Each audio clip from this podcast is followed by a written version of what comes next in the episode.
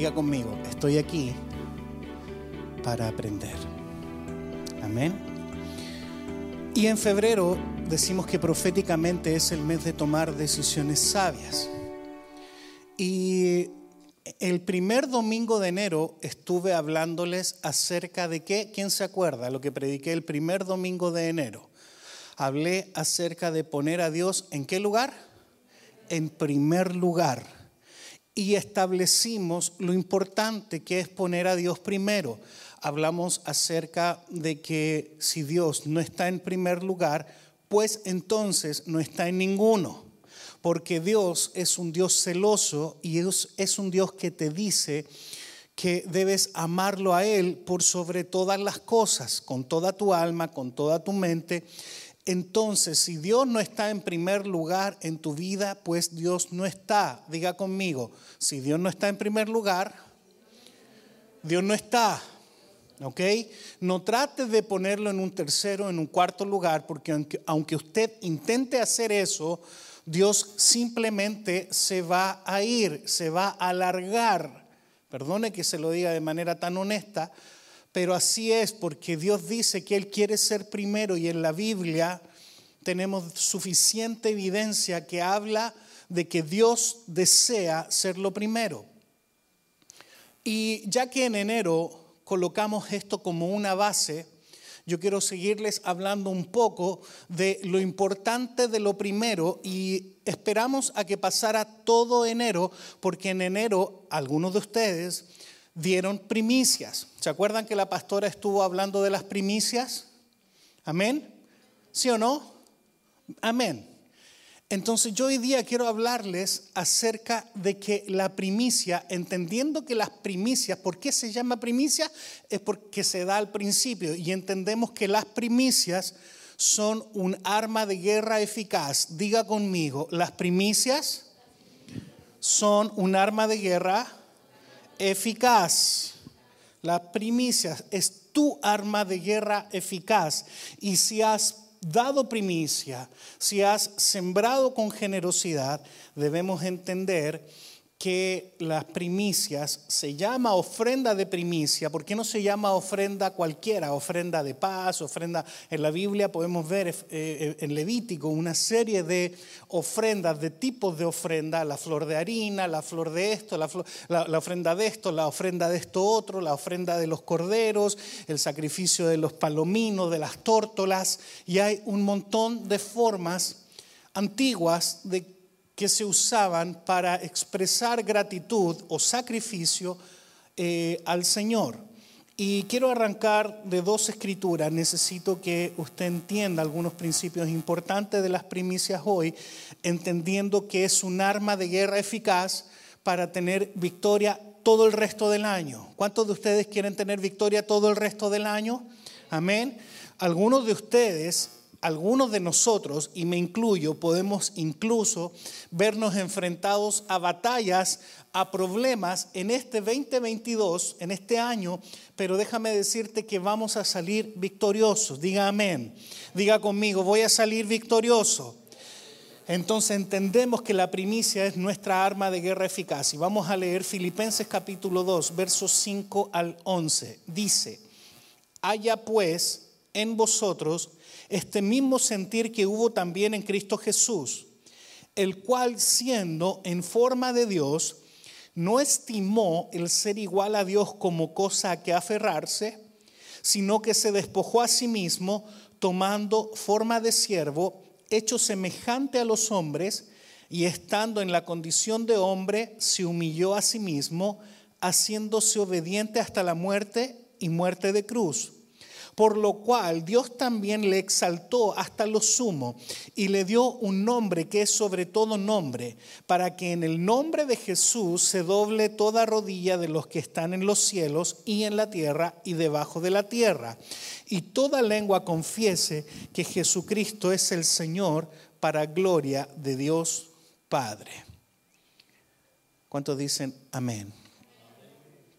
Entonces ya sabemos que Jesucristo se hizo siervo, no, escatimó ser igual a Dios para bendecirnos a nosotros. Colosenses capítulo 1, verso 15 al 22, dice, Colosenses 1, 15 al 22, dice, Él es la imagen del Dios invisible, el primogénito de toda la creación.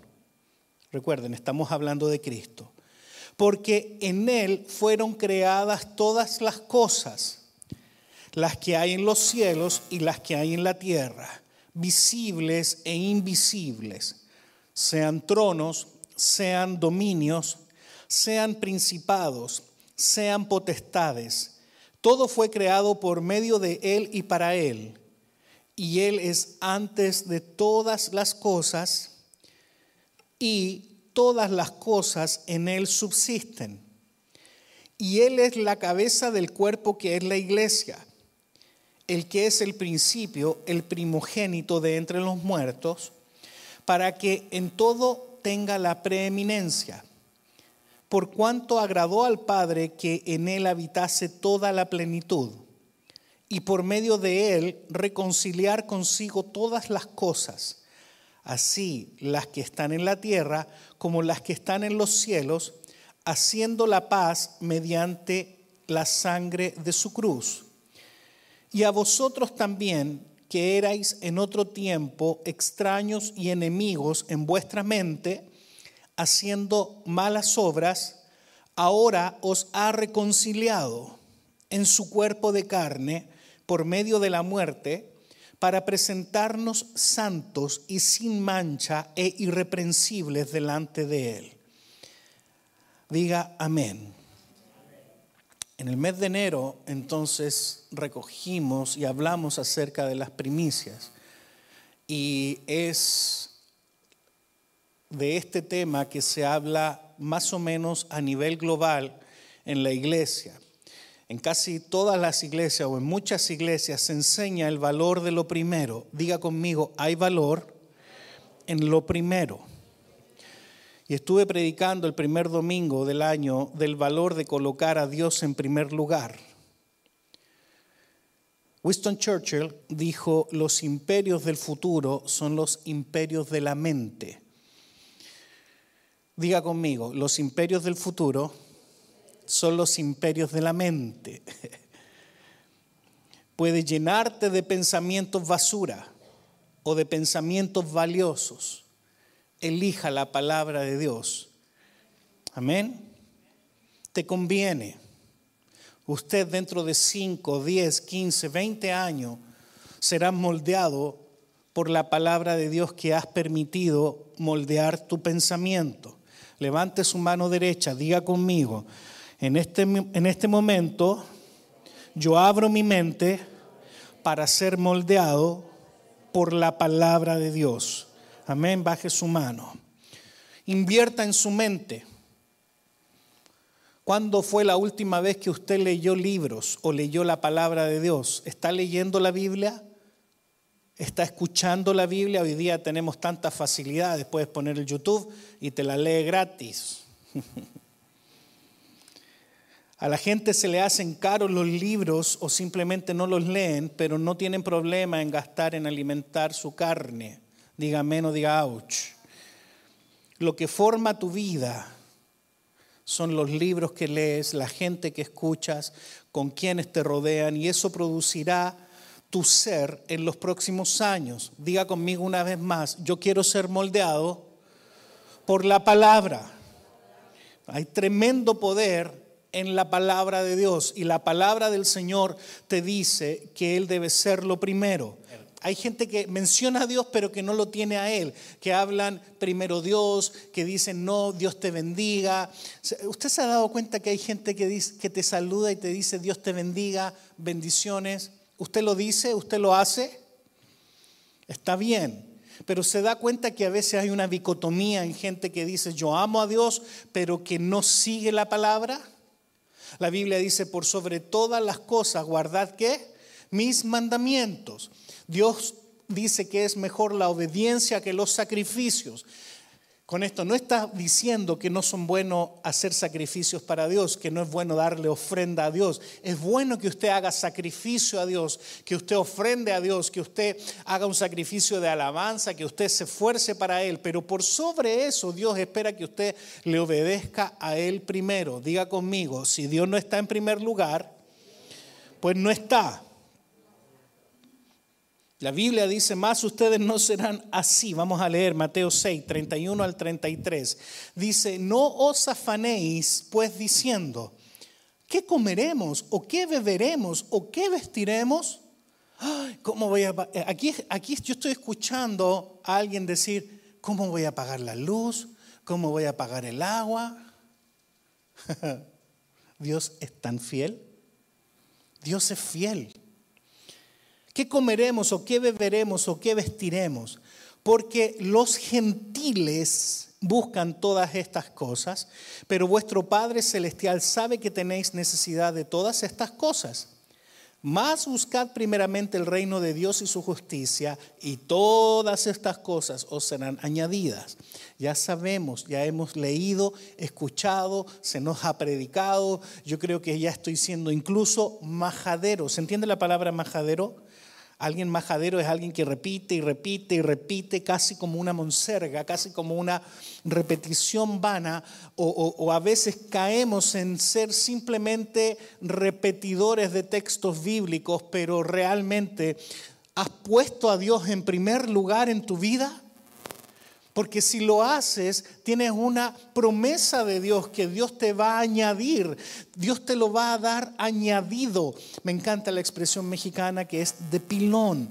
Entonces, si usted define esto en tu vida, si, usted si tú has definido esto en tu vida, si usted define esto en su vida, ¿Quién es primero? Si usted definió en enero de este año, ¿quién es primero? Si usted puso al Señor primero, si además usted dice, aquí están mis primicias, Señor, usted se va a dar cuenta y Dios va a ser fiel en darte todas las demás cosas como una añadidura. Diga amén o diga ouch. Porque la Biblia dice que Dios honra a quienes le honran. Diga amén. Primera de Samuel capítulo 2, verso 30 dice, por tanto Jehová, el Dios de Israel, dice, yo había dicho que tu casa y la casa de tu padre andarían delante de mí perpetuamente, mas ahora ha dicho Jehová, nunca yo tal haga, porque yo honraré a los que me honran y a los que me desprecian serán tenidos en poco. Wow. Miren, ahí yo solamente subrayé la última frase que dice, porque yo honraré a los que me honran pero realmente toda la Biblia, es, yo, subrayaría toda la Biblia. Si usted hace hincapié en las últimas dos frases o en el último versículo, las últimas tres líneas de la imagen que usted tiene ahí, dice, porque yo honraré a los que me honran y a los que me desprecian. ¿Cómo usted desprecia a Dios cuando usted lo deshonra? ¿Alguno de ustedes alguna vez se ha sentido despreciado por alguien? Levante la mano si hay alguien que usted se ha sentido despreciado por alguien. Sean honestos, a ver. Y el principio bíblico es que lo que tú no respetas, que lo que tú no honras, sale de tu vida. Diga conmigo, lo que yo no honro, lo que yo no respeto, saldrá de mi vida. Sea una amistad, sea un familiar, sea la presencia de Dios. Si tú no honras y no respetas a Dios, Dios va a salir de tu vida. Diga amén o diga ouch. Entonces, la Biblia nos asegura que Él honrará a los que le honran y a los que desprecien a Dios serán tenidos en poco. Es duro, ¿no? Pero estamos aquí para aprender. Amén. Entonces, si está anotando, anote este principio. Diga conmigo, dar primicias significa inteligencia. ¿Por qué? Porque es comenzar una nueva jornada guiado por Él. Dar primicias también significa inteligencia porque es comenzar una nueva jornada definida por Él. Si yo utilizo las primicias y vamos a ver un par de ejemplos bíblicos para que usted no diga, ah, esto lo está torciendo el pastor para sacarnos plata. No, esto lo estoy explicando para que usted entienda que las primicias, la ofrenda de primicia es una poderosa arma. Diga conmigo, mi ofrenda de primicia es una poderosa arma si Dios es el primero en nuestra vida, mente y corazón, si se cumple aquello que dice en Mateo 22, 37, lo vamos a leer, Mateo 22, 37 y 38, dice, Jesús le dijo, amarás al Señor tu Dios con todo tu corazón y con toda tu alma y con toda tu mente. Este es el primero y grande mandamiento. Amén. El mismo Dios que te dice, no matarás, te dice, debes amarme a mí por sobre todo. Suena muy egoísta y muy egocentrista, pero diga conmigo, Dios es Dios. Amén. Le debemos todo a Él. Y las añadiduras van a ser la consecuencia de haber honrado, haber puesto a Dios primero. Puede que en algún momento las añadiduras no vengan a tu vida en la forma que tú quieres algunas veces vendrán eh, de cuenta gota, otras veces vendrán en una abundancia y superarán tu expectativa. Pero Dios nunca deja en vergüenza a los que confían en Él. Diga amén. Diga conmigo, primicias son el rostro de mi corazón. Las primicias son el rostro de tu corazón que revelan quién es lo primero en tu vida. Las añadiduras van a ser la consecuencia, diga conmigo, las añadiduras son la consecuencia de haber puesto a Dios primero. Amén. Levante su mano derecha y diga conmigo, Dios es lo primero en mi vida. Amén. Y eso se expresa en dos cosas puntuales. Diga conmigo dos cosas. Mi agenda, diga conmigo, mi agenda y mi chequera. claro, porque si yo le digo a mi esposa que la amo y no la sostengo, ella me va a decir, me amas, pero no tengo ni que comer, ni que vestir. ¿Sí o no? Diga conmigo, Dios es bueno. Y Dios provee siempre.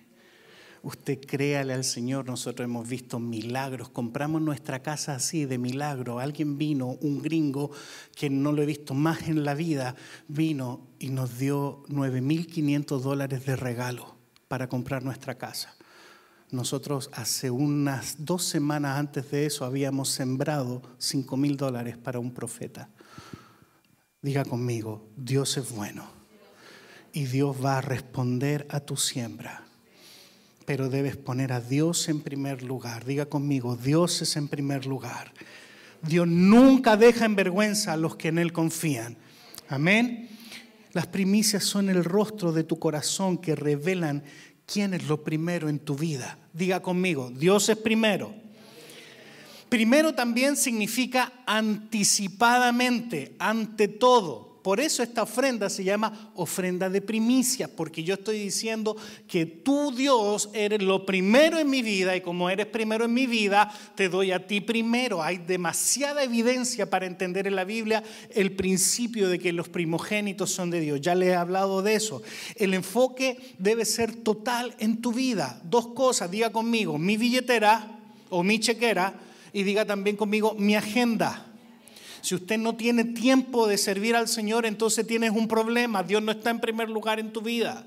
No estoy diciendo que dedique todos los días de la semana a ir y predicar por las calles o por los parques, pero por lo menos un ratito necesitas sembrar unas horas de servicio al Señor. Amén. Sin el Señor tendremos mentes desenfocadas. Diga conmigo, sin Dios tendré una mente desenfocada. ¿Ha tratado usted de ponerse un lente que no es de usted, un anteojo que no es de usted? ¿Ah? A veces de broma hemos intercambiado lentes con alguien y dice, uy, ¿cómo puedes ver con esto? No, yo veo espectacular con esto, sin esto veo mal. ¿Cierto? Algunos lentes parecen, nosotros decimos el poto de botella. La botella abajo, que es bien gruesa, hay unos lentes que, que hacen ver a la gente así. Y, o cuando tú enfocas o con el celular vas a sacar una foto y a veces se desenfoca, a veces no enfoca el lugar correcto. Cuando tú no has puesto a Dios primero en tu vida, empieza a haber un desenfoque. Diga conmigo, si Dios no es primero en mi vida, va a haber un desenfoque. Y cuando hay un desenfoque, no te permite ver bien. Entonces, también primero o primicias significa anticipadamente o ante todo. El enfoque antes eh, debe ser total en tu vida y sin el Señor tendremos mentes desenfocadas. Sin el Señor, en primer lugar, tendremos un desenfoque de lo que decimos, hablamos, poseemos, logramos, medios desequilibrados. No sé si le ha tocado ver gente que habla, pero que no habla como cristianos, pero que el domingo sí están aquí sentaditos como cristianos. Diga menos, diga ouch. Diga conmigo, no me voy a desenfocar. Amén.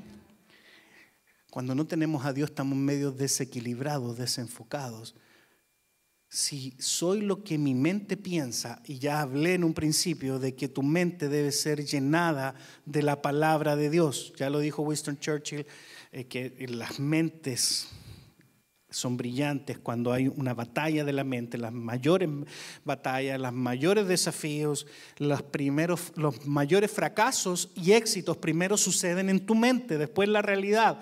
Todo lo creado fue creado dos veces, primero en una mente y después en la realidad. La persona que construyó este podio, esa carpeta, primero lo pensó, después lo trajo a través de un proceso que se llama trabajo a la realidad. Usted primero piensa, fracasa en su mente o tiene éxito en su mente y eso después lo trae a la realidad. ¿Qué tienes en tu mente entonces? Y si usted está desequilibrado o desenfocado por no tener a Dios en primer lugar, entonces usted va a ir por la vida errando, fracasando, tropezando, cayéndose, golpeándose, como un ciego va dando tumbos sin que nadie lo guíe.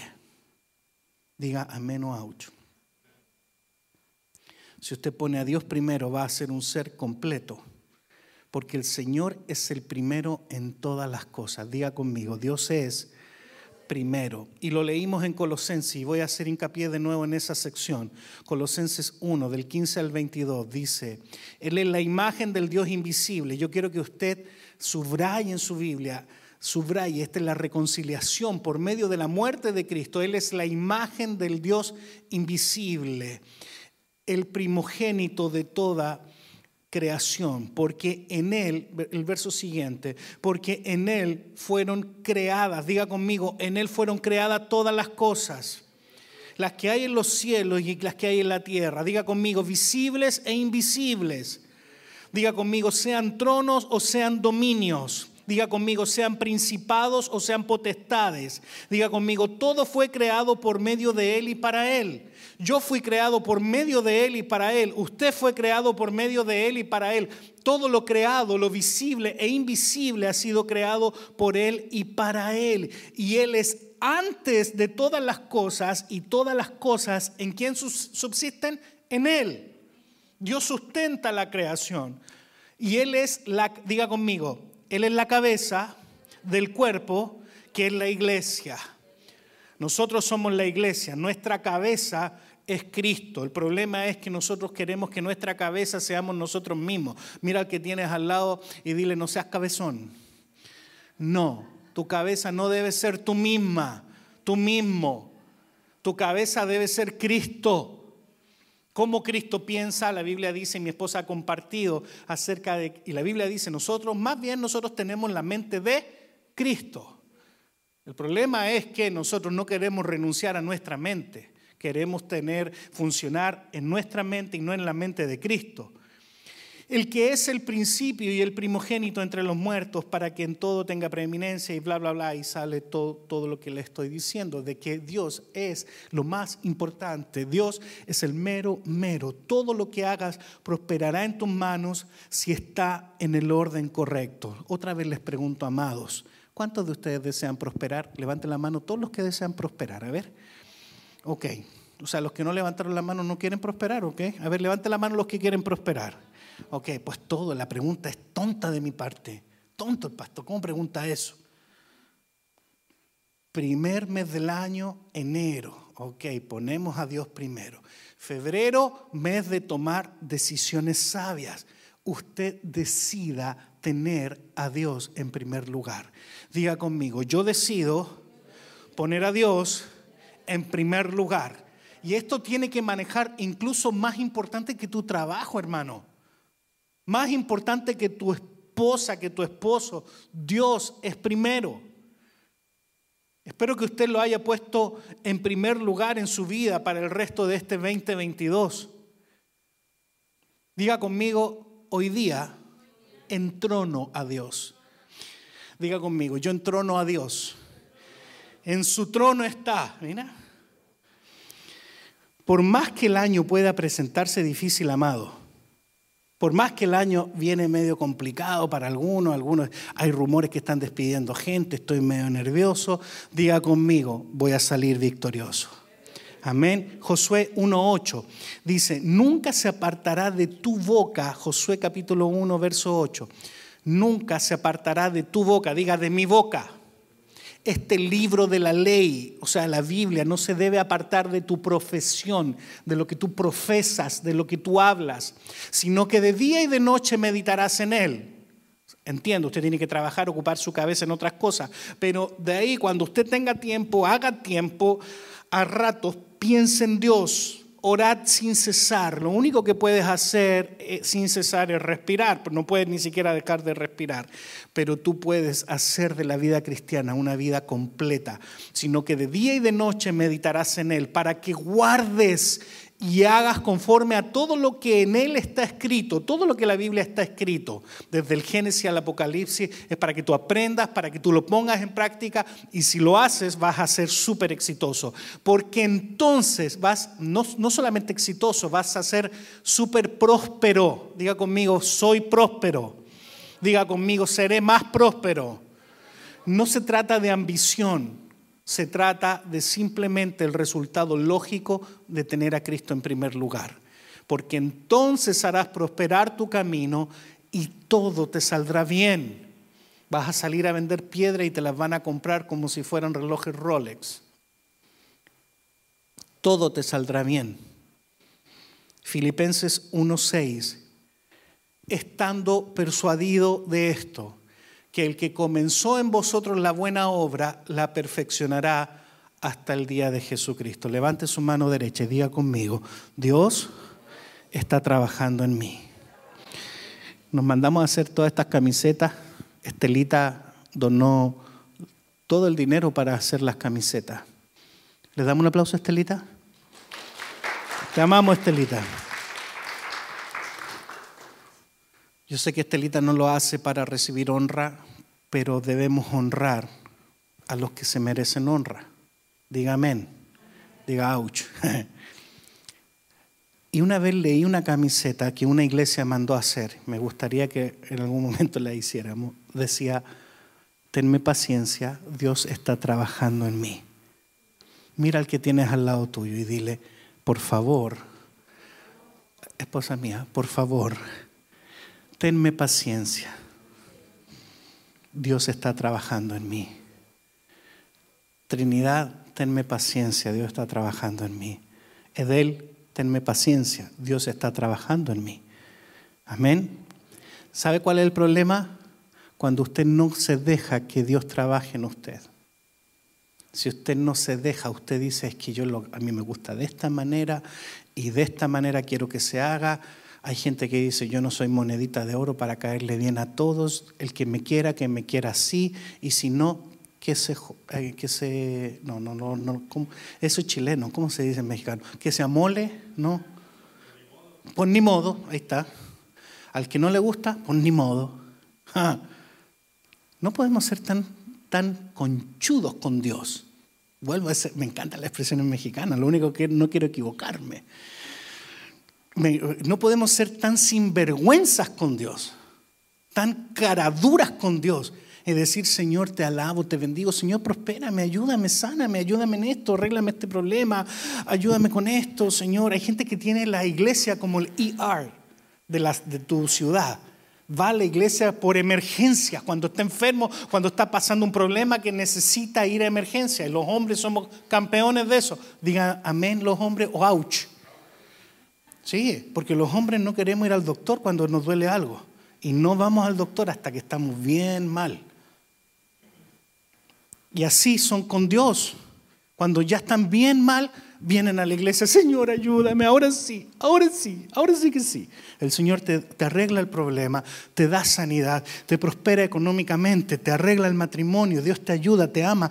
Y otra vez después de eso, pastor, no puedo ir a la iglesia porque estoy, tengo que trabajar. No, tengo que lavar ropa. Hay gente que me ha dicho eso, hermana, ¿puede creerlo? Tengo que lavar ropa. Me dan ganas de pegarle un palo en la cabeza y decirle, Señor, dame paciencia. Pero ahí dice la palabra, el que comenzó en vosotros la buena obra, la perfeccionará. Amén.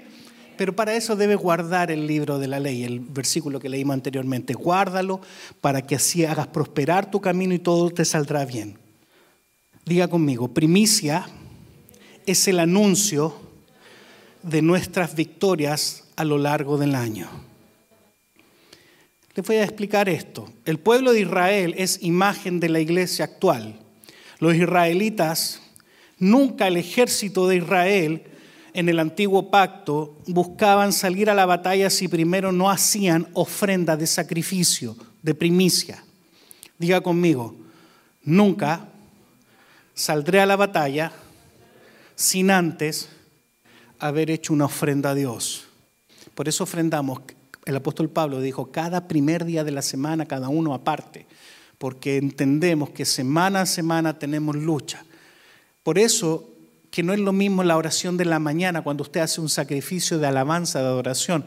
Yo les confieso, hermanos, que hemos tenido unas semanas gloriosas de buscar al Señor en la mañana.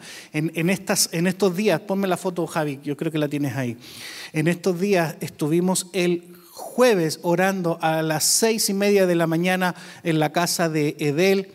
Eh, fue Trinidad desde Garland. ¿Cuánto tardaste de llegar a tu casa, a la casa de ellos? ¿30 minutos? 30 minutos. ¿Tienen la foto? Ahí está.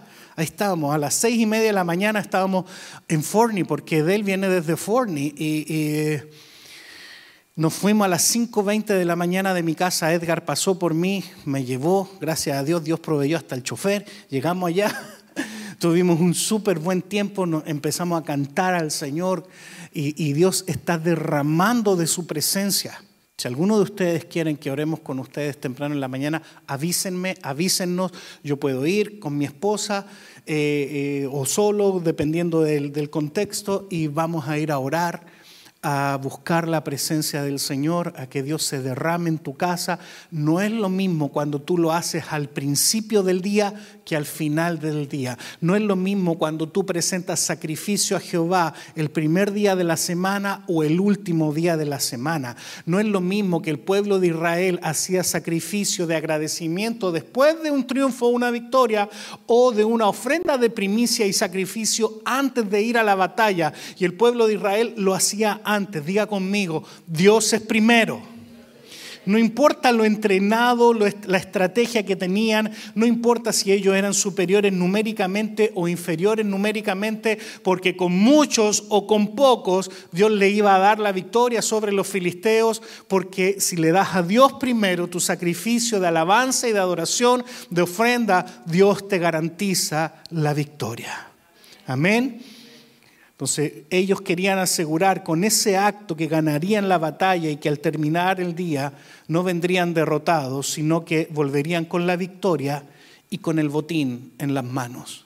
Y es precisamente lo que sucedió. Por tiempo no lo vamos a leer, pero esa historia está en, en Samuel. Puede buscarlo usted y leerlo con calma en su casa. Otro ejemplo, cuando Jesús nació, sus padres eran pobres ellos no tenían el dinero para presentar un gran sacrificio, pero aún así ellos presentaron a dos palominos, dos palominas, dos palomas de sacrificio.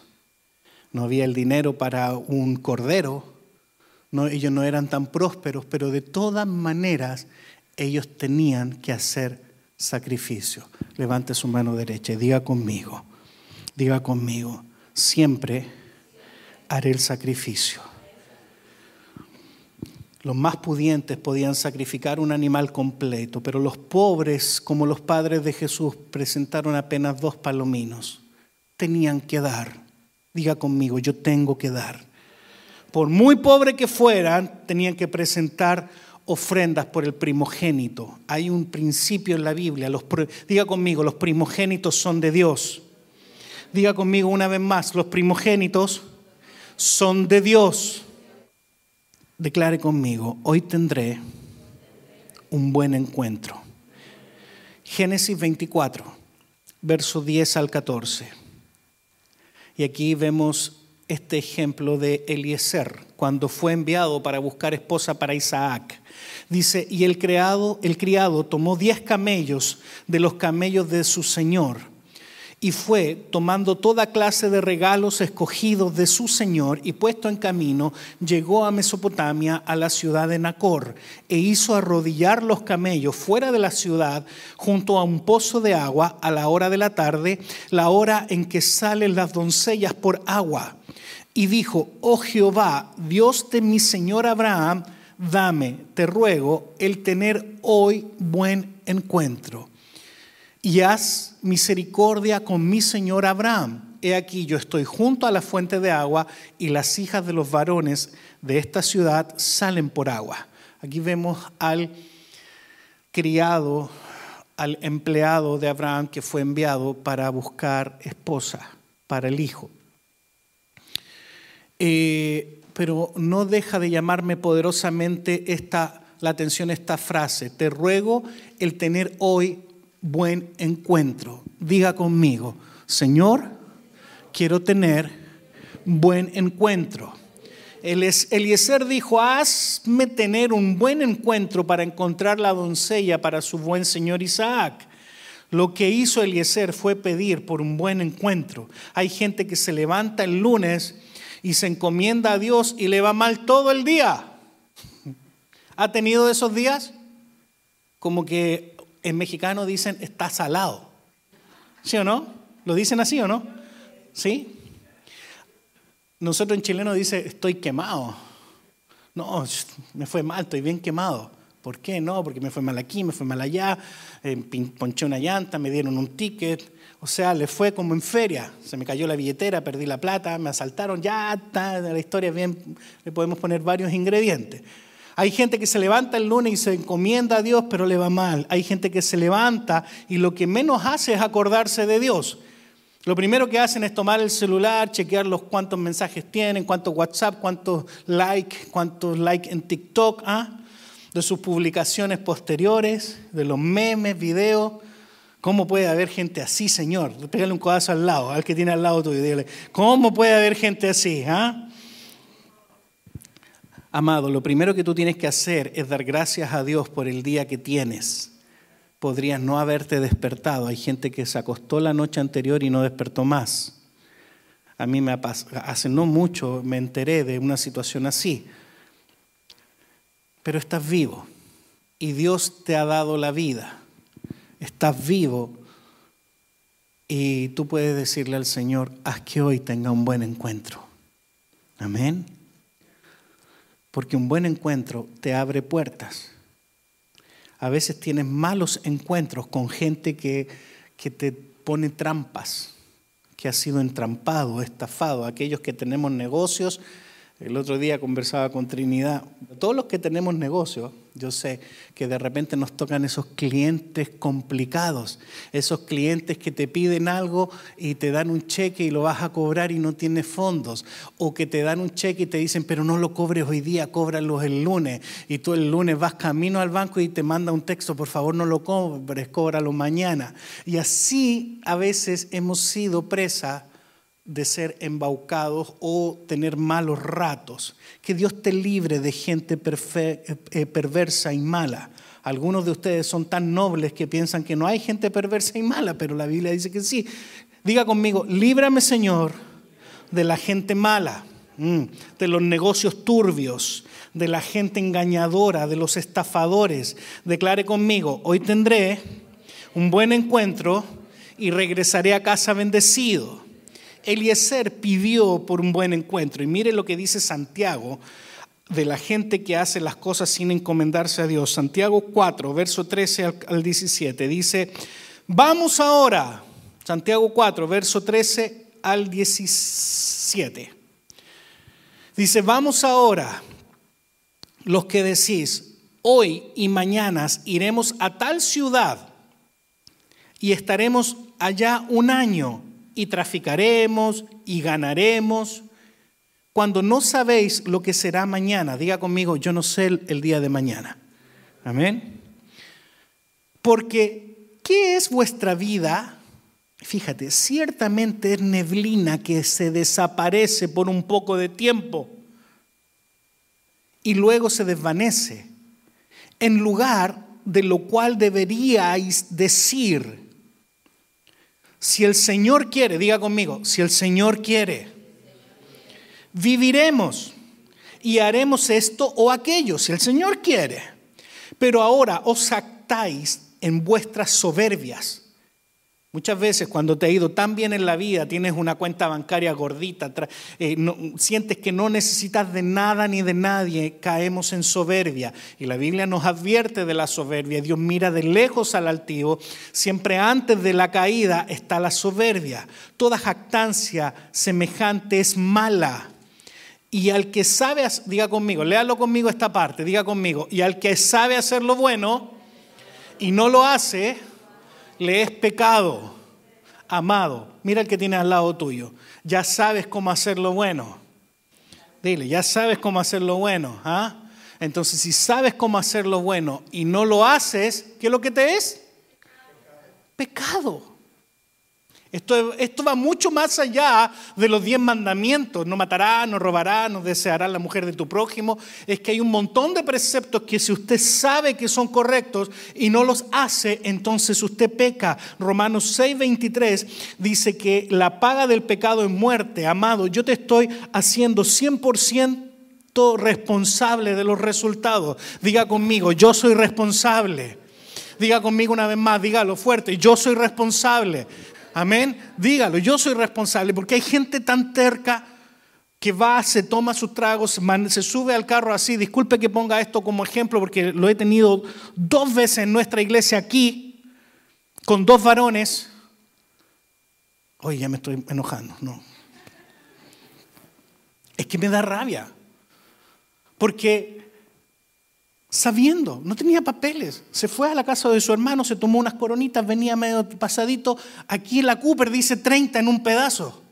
Yo digo, esta gente lo hace a propósito, porque toda la Cooper es 35 o 40 y justo en un pedacito 30. Y están escondidos los policías. Acá, licencia, aseguranza, un poquito de olor alcohol. Mmm, sople aquí, deportado. Yo lo tuve que ir a ver a la cárcel, a Forward. No estoy inventando. Yo lo vi venir ahí vestido de naranjo. Pasó Navidad, Año Nuevo, preso. Lo, lo chutearon, lo patearon para México. Allá lo soltaron. Se había casado con una ciudadana americana, estaba arreglando sus papeles, le fue mal.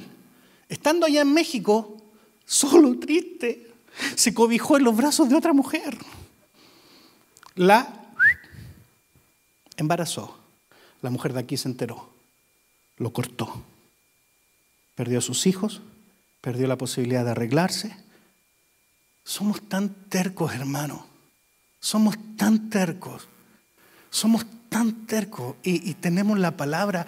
Y, y me pasó hace menos de un año con otro hermano cristiano. También había tomado un poco, estaba en una gasolinera, se parqueó sin querer, estaba parqueado, no estaba manejando pero había tomado un poco, en un handicap. El policía pasó nomás por ahí, vio un, un, auto en handicap parqueado que no traía placas de handicap, no traía el tag colgando. Se bajó el policía. ¿Qué haces tú parqueado aquí? Sentado ahí en, en donde está el volante bajó el vidrio, los ojos medio rojos, que este cuate algo le pasa, sople aquí, lo mismo, preso en la cárcel, salió a los dos, tres días, se gastó como cuatro mil dólares que no tenía eh, eh, y, la pasó requete mal, son tercos. Y ese hombre después a mí me dijo, bueno, si Dios me mandó esto es por un propósito. ¿Sabes que cuando yo lo escucho, usted se ríe, ¿cierto? Para algunos les causa risa. Yo decía, esto no te lo mandó el Señor. Pero no le podía decir, o eres bruto o te haces. No le podía decir eso porque uno tiene que ser caballeroso, dulce, amable, comprensivo, paciente, empático, si no es mal pastor. Entonces yo lo miraba y, dice, y, no sé de dónde saqué fuerza o sutileza, que no soy muy sutil en algunos momentos, para decirle, esto no te lo mandó el Señor. Esto te metiste, esto tú viste la piscina sin agua y te tiraste de cabeza. Eso no es ni siquiera fe. Porque fe es cuando yo me tiro a un proyecto, aunque no vea nada, pero Dios va a construir el paracaídas mientras me tiré. Me tiro del avión sin paracaídas, pero Dios, eso es fe, Dios lo va a hacer y Dios va a hacer fluir leche eh, eh, eh, y agua de la roca y Dios hace hablar un burro y Dios hace caer maná del cielo. O sea, Dios es Dios, pero nosotros a veces somos tan torpes y culpamos a Dios de los resultados. Diga conmigo, yo soy 100% responsable Amén. La paga del pecado es muerte, más la dádiva de Dios es vida. Diga conmigo, el plan, el plan divino es marcar y dejar establecido, yo voy a ser y debo ser siempre el primero en tu vida. Amados, Jacob conocía todas estas cosas. Jacob significa engañador. Miren, los nombres tienen significado. Cuando una madre israelita tenía un hijo, lo primero que hacían era ponerle un nombre. Diga conmigo, yo tengo un nombre. ¿Sabes qué significa tu nombre? ¿Alguien sabe qué significa el nombre propio? ¿No? No sabe qué significa diamantina, no sabe lo que significa Trinidad. El brillo que brilla, sí, usted brilla, sí, puede ser.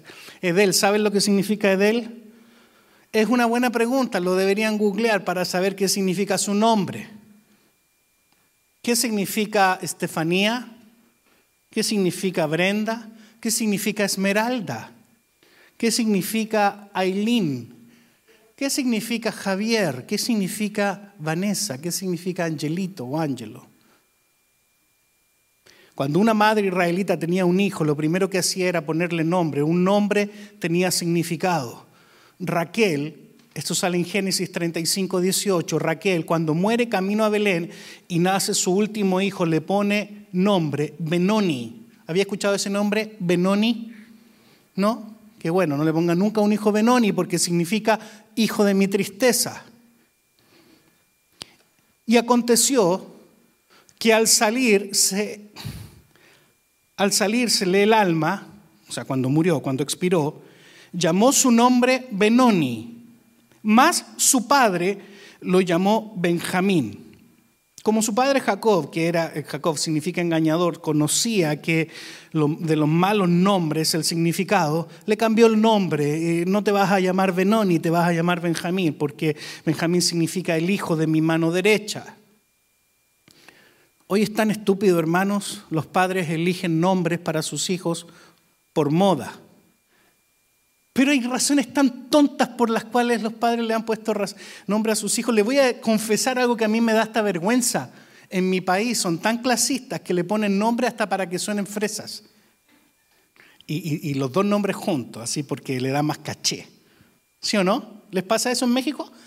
Los que se creen fresas les ponen nombres así como... Eh, vinosos para que suene más bonito? Yo en algún momento entendí eso, amados. Vania significa poseedora de la gracia de Dios. Y ustedes pueden ver a mi hija Vania y pueden dar fe que es poseedora de la gracia de Dios. El segundo nombre de Vania es Alexandra, que en griego significa la que es protectora. Ella es muy protectora con sus hermanos. A veces se cree la mamá. Y mi hija tiene tres nombres. Le puse Valentina. Vania Alexandra Valentina. Valentina significa mujer valerosa. Wow. Diga conmigo, wow.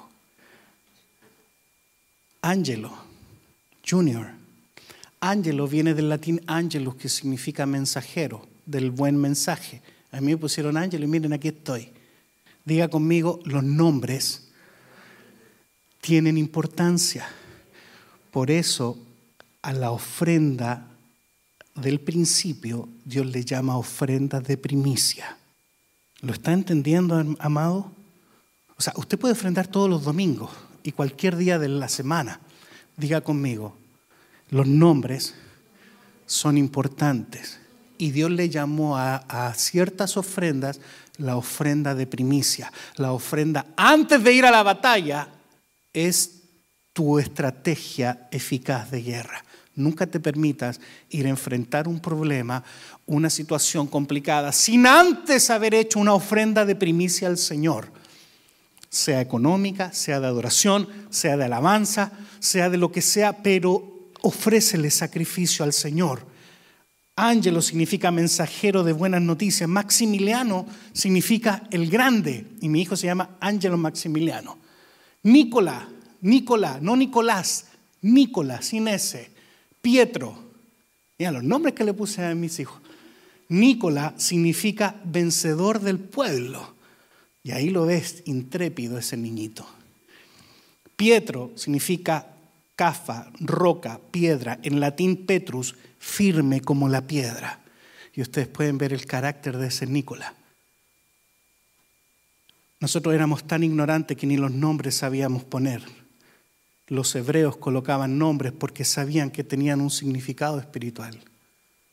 Y a pesar de que mis hijos han sido diagnosticados con autismo, yo siempre me declaro la palabra de Dios para ellos. Ellos son conquistadores. Nicolás es un conquistador.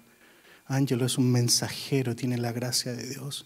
El grande Maximiliano, mi hija, la que posee la gracia de Dios. Yo te quiero animar a entender esto. Ponle nombres con sentido a tus hijos. Si tiene un mal nombre, si le pusiste Benoni sin saber lo que significaba, cámbiale el nombre. Yo he conocido personas que le han cambiado el nombre. Yo he conocido personas que la han llamado por un nombre por muchos años y de la noche a la mañana, cuando entendió esto, dijo, no me llamen más así, me quiero llamar Asá.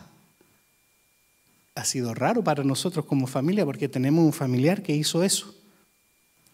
Y es chistoso porque yo le digo, a veces se me sale el nombre antiguo. Ah, perdona, no, te doy el nombre nuevo, perdona.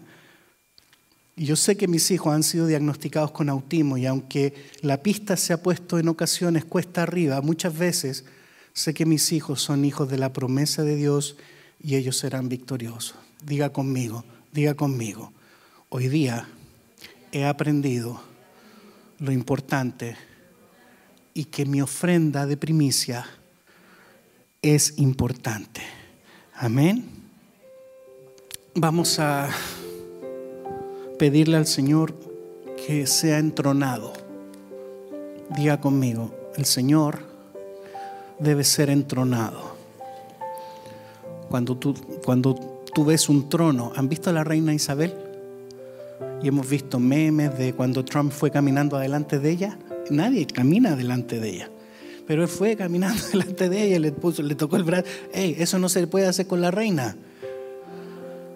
Dios debe ser entronado en tu vida.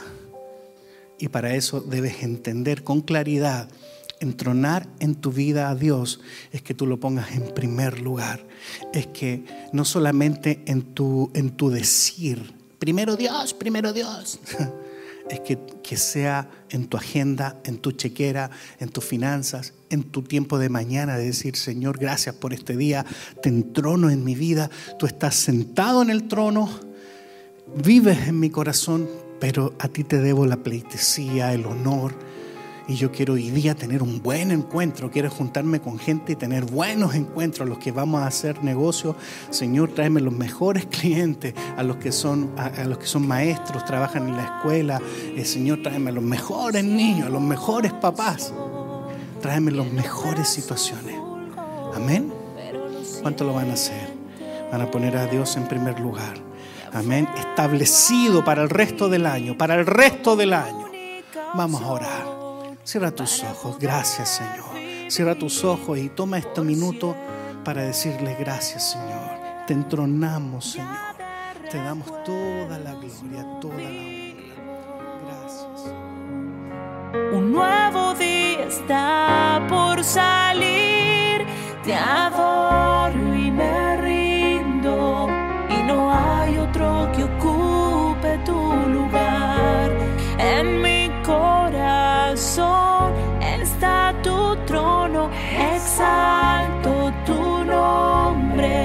y que pase lo que tenga que pasar, yo me aferro